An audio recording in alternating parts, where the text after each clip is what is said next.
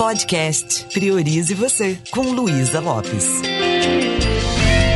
Olá, que bom que você está aqui comigo. Hoje eu escolhi falar de um assunto que na realidade não é um assunto muito fácil para mim.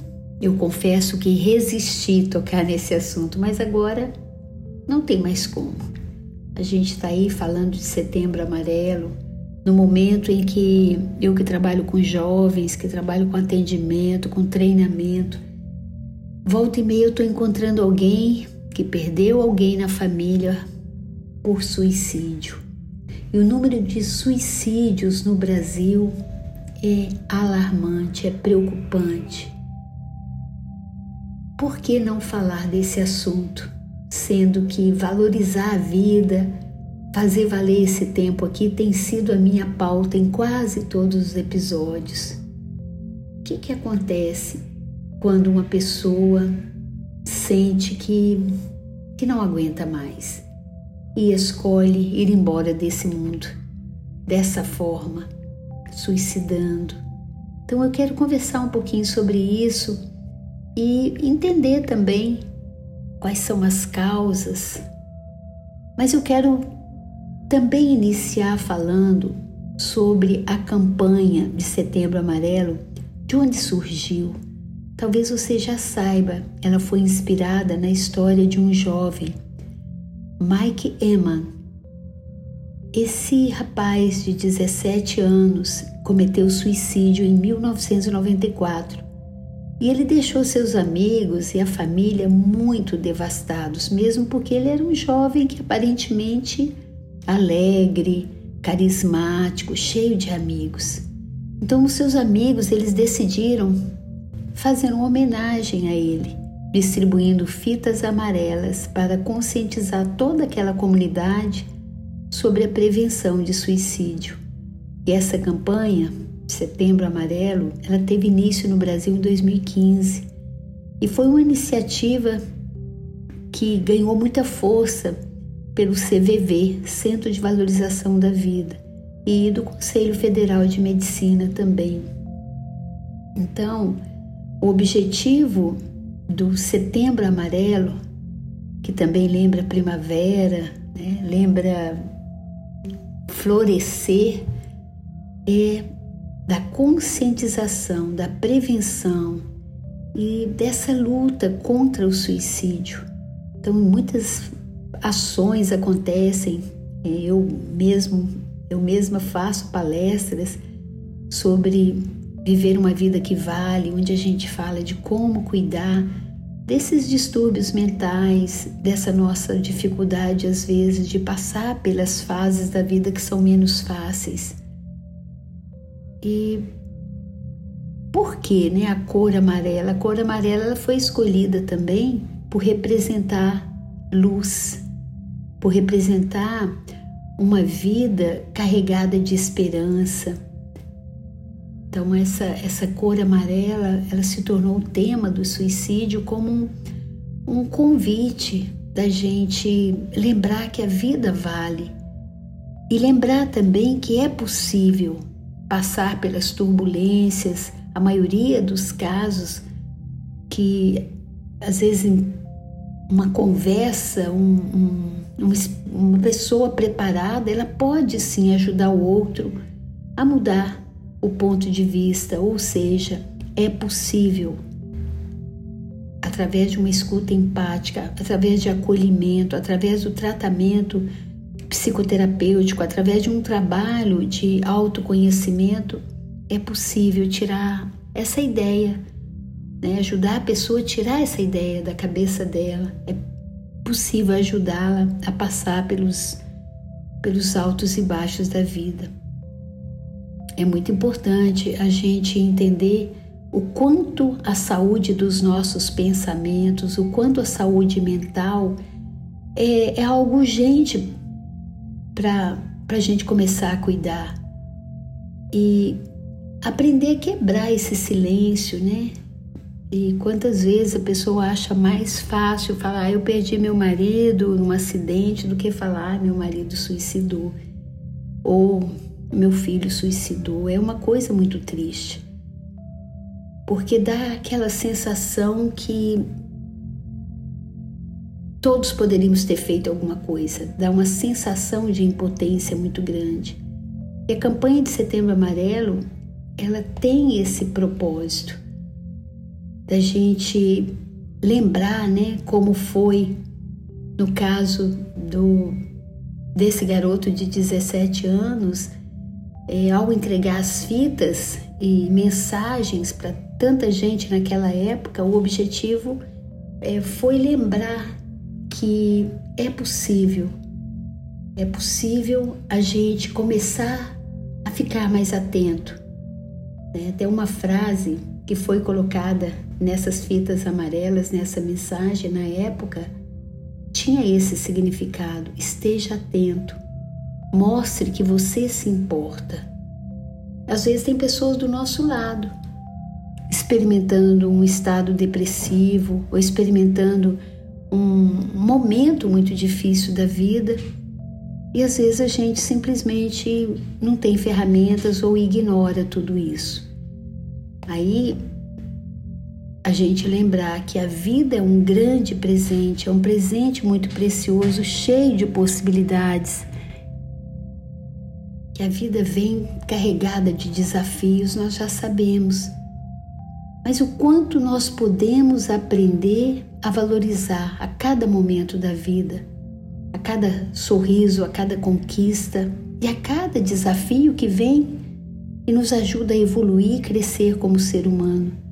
Daí a importância de um trabalho de autoconhecimento, onde a gente aprende a ser grato, a experimentar aquele sentimento de gratidão pelas pequenas coisas da vida, onde a gente aprende a ter pensamentos mais saudáveis, onde a gente entende que é possível criar um impacto positivo no nosso mundo interno, quando a gente entende que a gente não é o problema né? O que a gente está passando pode ser um grande problema, mas quando a pessoa chega à conclusão que a vida não vale a pena, ela não quer acabar com a vida, ela quer acabar com o problema, porque de alguma forma ela associou aquilo e acha que é o único jeito de resolver. Entender que a gente é um ser humano único, que a gente tem valor, que nós podemos ter uma sabedoria para lidar com os desafios. É, talvez você, nesse momento, esteja passando por uma fase nada fácil, uma fase difícil, e às vezes você começa a experimentar uma desesperança, uma falta de fé. Mas é importante que a gente saiba que a gente não está sozinho. Às vezes, de tanto ver nas redes sociais as pessoas todas felizes o tempo todo, como se fosse um, um mandato, né? Quem não está feliz não está bem. Talvez isso que esteja fazendo tantos jovens aí com um nível de ansiedade muito grande, achando que estão inadequados porque não estão seguindo isso que a gente vê que na realidade muitas vezes é fake. Ninguém é feliz o tempo todo, ninguém está bem o tempo todo. Todos nós temos os nossos altos e baixos. E existe um mundo cheio de pessoas dispostas a ajudar.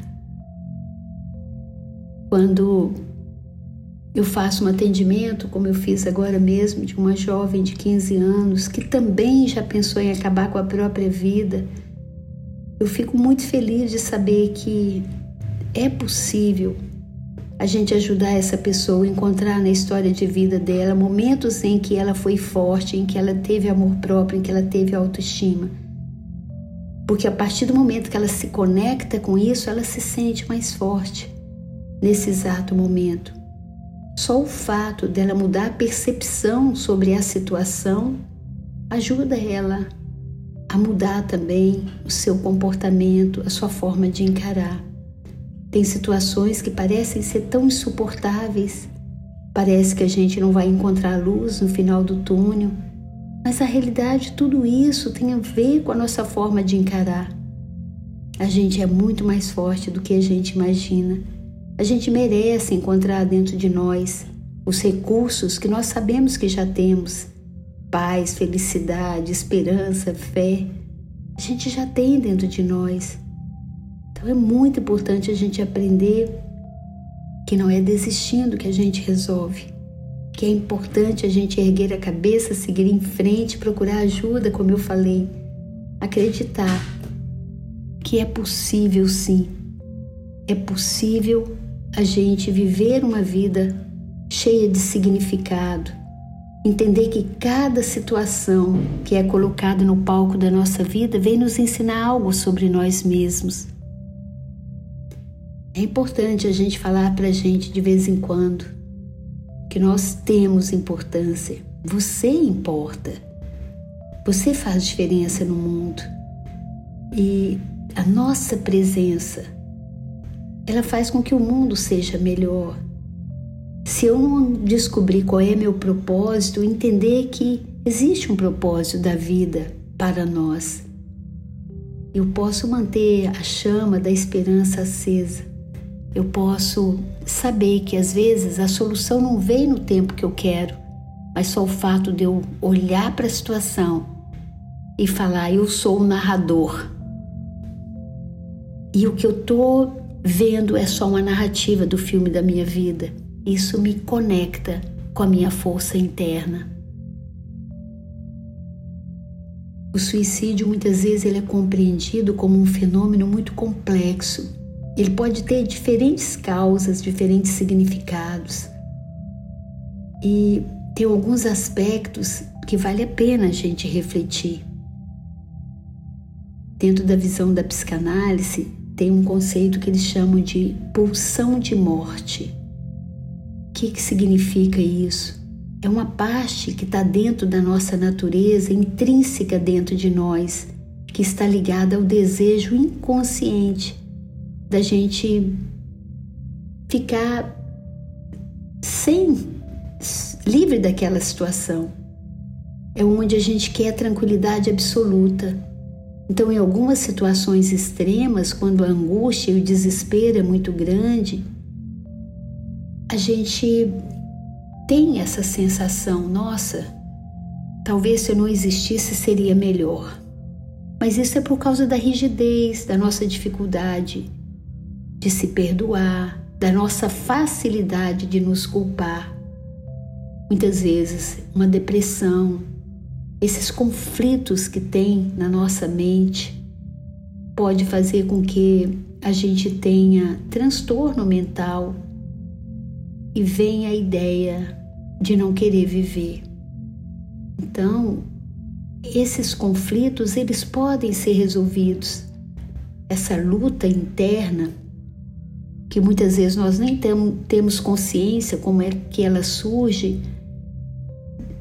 vontade de dar conta de coisas que não dependem da gente, sentimento de culpa, sentimento de inferioridade, esses pensamentos autodestrutivos, tudo isso pode levar a gente num colapso do ego, aquela, aquela perda do significado da vida, aquela perda da fé, da esperança, e tudo isso desencadeia esse, esse desejo de não viver.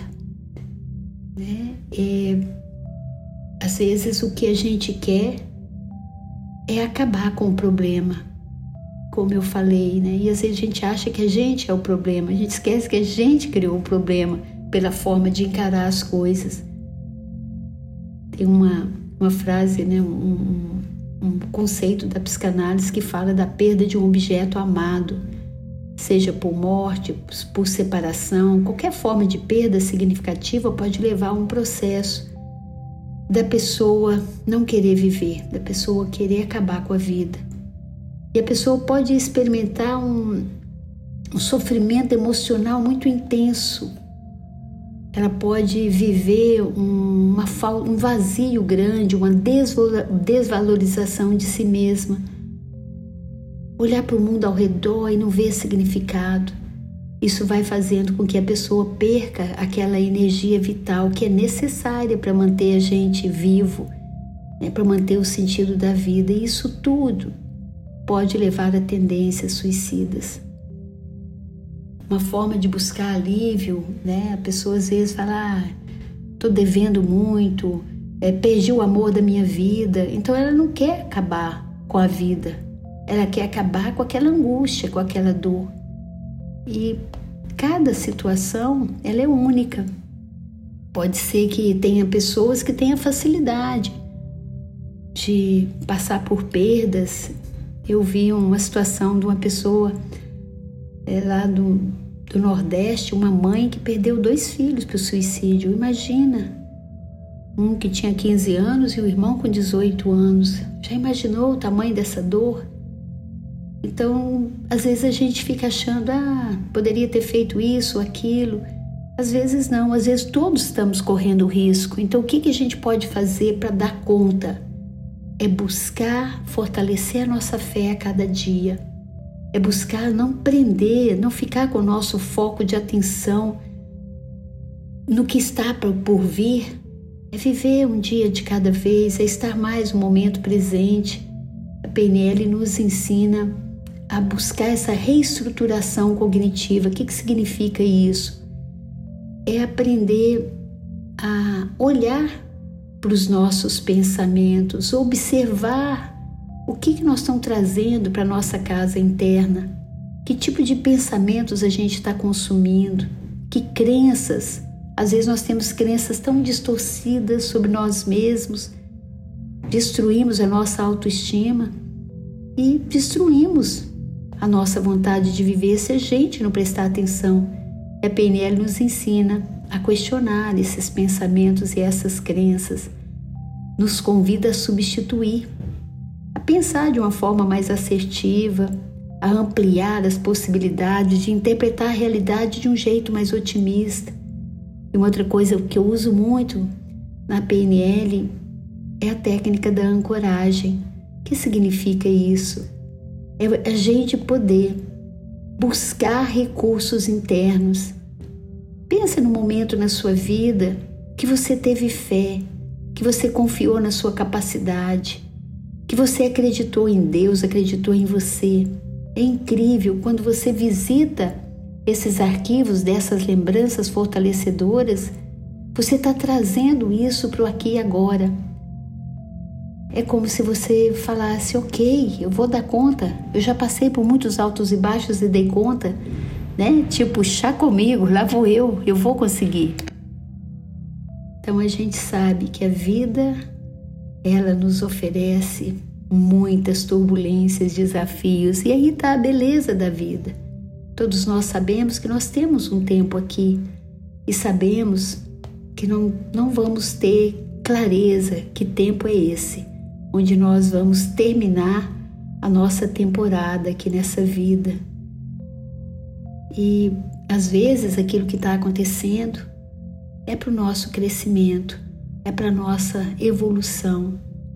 Esse mês de setembro amarelo seria muito legal a gente começar a valorizar mais a nossa vida, a agradecer mais, a valorizar mais as pessoas que convivem com a gente esse último módulo da PNL, eu sugeri para os alunos escreverem uma carta de gratidão. Pensar nas pessoas que são tão caras para elas, né? Para a gente.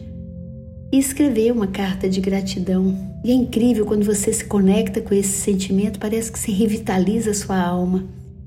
Eu deixo essa dica para você. Se você está passando por um momento que não está fácil, ou se você está lembrando de alguém que foi embora por esse motivo, Talvez a melhor forma de homenagear essa pessoa e de valorizar a sua vida é você buscar o autoconhecimento, é você buscar refinar o seu olhar para você, se acolher com mais amor, com mais carinho e buscar ajuda. Qualquer coisa, se você sentir que eu sou útil de alguma forma, eu tô aqui para te apoiar. Se você ainda não me acompanha no meu Instagram, é luisalopes.pnl. No meu canal do YouTube, também se acha muito conteúdo.